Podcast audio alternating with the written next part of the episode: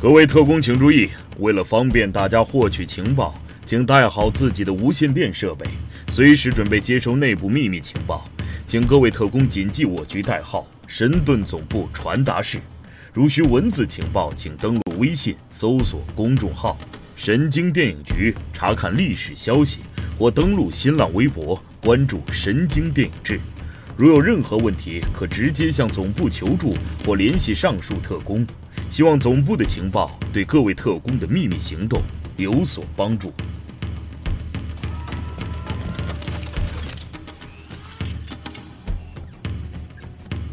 An all new episode of Agents of S.H.I.E.L.D. starts now.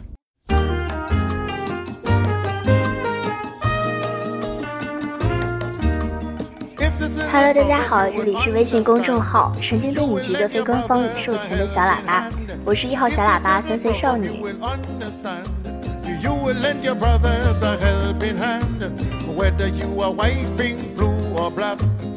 今年的冬天似乎格外的冷，有时候那冷彻骨的寒风趁你一不小心就钻入你的裤腿或袖口，冷不防的冻你一个哆嗦。但如果那只穿着蓝色大衣、戴着红色帽子的小熊走在你面前，这个冬天哪怕再冷，你都会觉得心是暖的。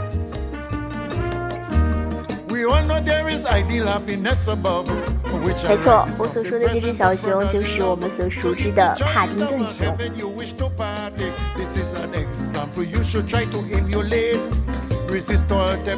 帕丁顿熊影片的口碑并不逊色于《寻梦》，豆瓣八点五分，那番茄新鲜度达到了百分之百。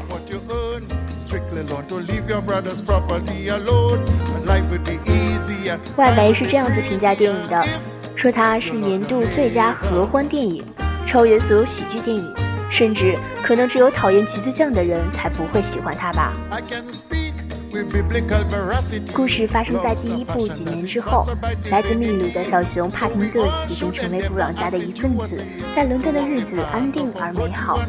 但帕丁顿一直惦记着远在秘鲁的露西婶婶，希望自己能在婶婶一百岁生日的时候为她送上一份特别的礼物——本绝无仅有的伦敦十二景立体书。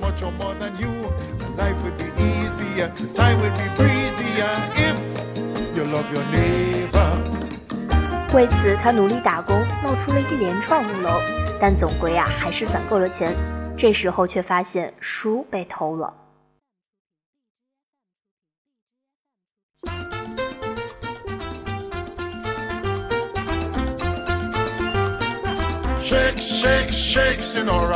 更倒霉的呀，还在后面。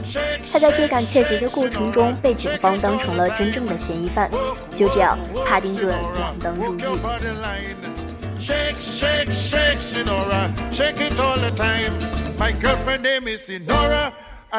看完《帕丁顿熊二》，顿时觉得媒体的评论啊稍有些夸张，但是的确这是一部难得的佳作，剧本完成度很高，不浪费一个角色与细节。一般的电影能有一两个伏笔就足够令人赞叹，可看了《帕丁顿熊二》，你就会发现它的伏笔首尾呼应的情节之多，已经到达了丧心病狂的地步。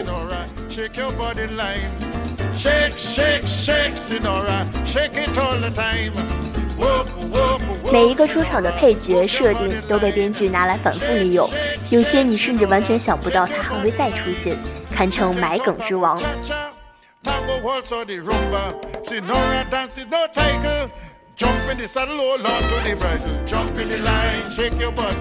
比如有一个角色。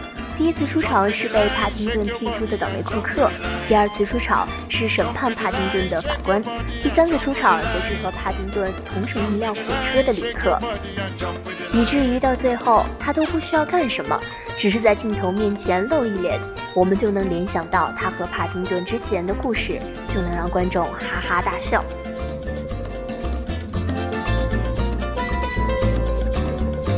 又比如，奶奶从帕丁顿的耳朵里掏出一枚硬币这一幕，第一次看不过觉得只是一个普通的笑点，但到了后半段，出狱的帕丁顿要给家里打电话，身无分文的他只好从耳朵后面掏出一元钱时，一下子成为了推动故事发展的重要道具。Fellas, you have to watch it. When she roll up, she bottom, she go like a rocket. Jump in the line, shake your body and jump in the line.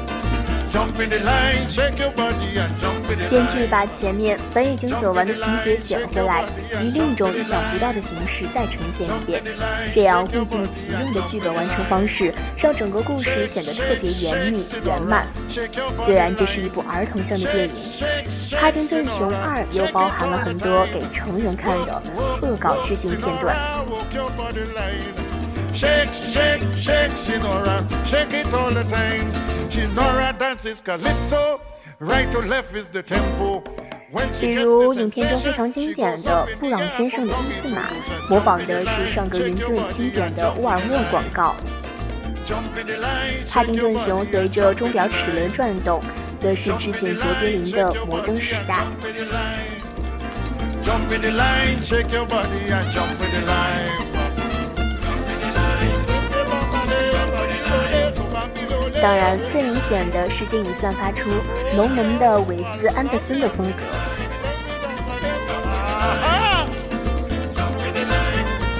尤其是监狱场景，凶神恶煞的犯人们穿着粉红色的球衣，这画风简直就是布达佩斯大饭店二点零啊！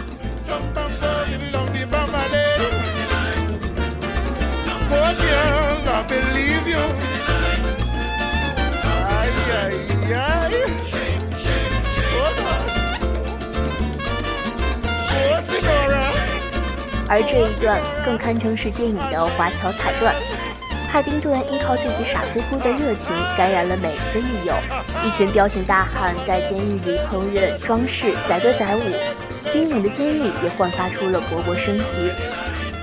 话说回来，帕丁顿熊和韦斯安德森的电影也确实有蛮多相似的，同样明亮的色彩，同样纯真美好的角色，以及同样浓重的童话色彩。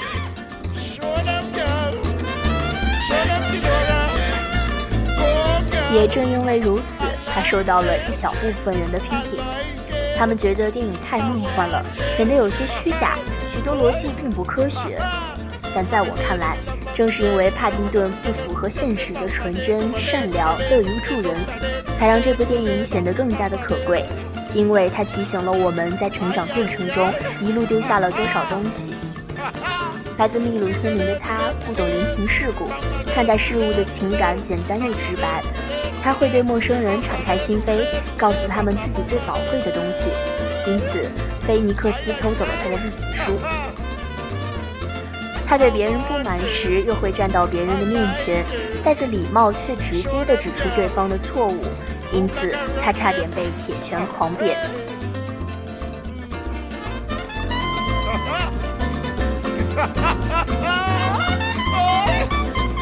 我们认为这样的人傻，可事实上。诚实、热情、信任，这些难道不是最基本的道德品质？是什么时候他们变成了傻子的代名词呢？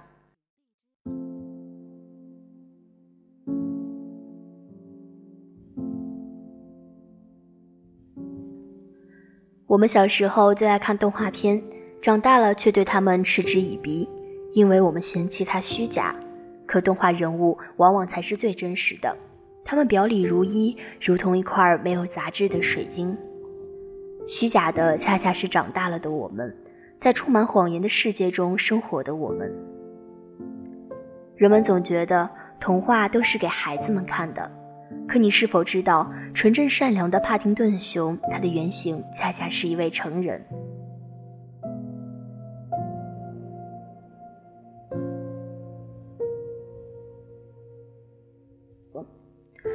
这只小熊是由儿童小说家迈克尔·邦德为了纪念自己的父亲所创造的。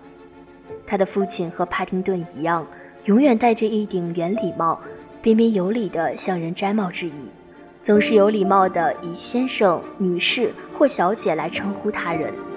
他的父亲正是一位像帕丁顿一般善良、真诚的人。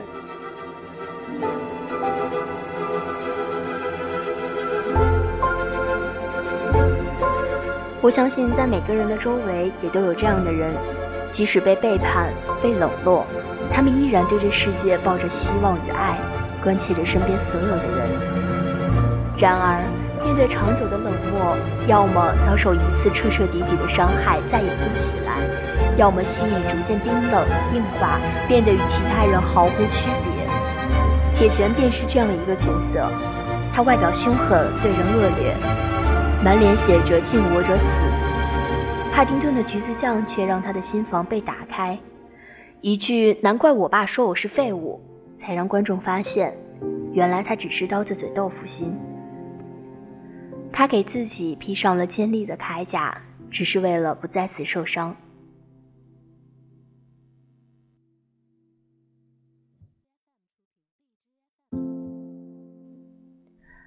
他口口声声地说狱友肯定不喜欢他，却又非常在意狱友对他的看法。得知狱友喜爱自己做的菜后，笑得前所未有的开心。我想，铁拳一定是感谢帕丁顿的。是他为自己解开心结，让其拥有新的生活。也正因如此，宁愿被抓回去坐牢，也要帮助这位朋友。布朗先生对恶邻居吼出的那句话，悄悄说出了电影真正想说的：他和我们不一样，他总能在人身上找到善良的那面，而且他找到了。帕丁顿用自己的善意唤醒了其他人。他在的时候，社区里气氛欢乐和睦，每个人都相互问好；而他失踪以后，邻里间又变得重新紧张，人们开始争吵。当然，这只是电影夸张的手法，他将故事放在一个美好的景院中，一一个像布朗先生一家那样的人占多数的世界。但事实上，我们更像那个讨厌帕丁顿，让他滚出社区的恶邻居。我们会像布朗先生一样感慨某人心地真好，然后也叹叹气说这人也真傻，不做出任何改变。我们偶尔会感慨人情的冷漠，想的却不是如何改变冷漠，而是适应冷漠。童话是超脱现实的，是几近美好的。也正因如此，我们才能够认识到它的可贵。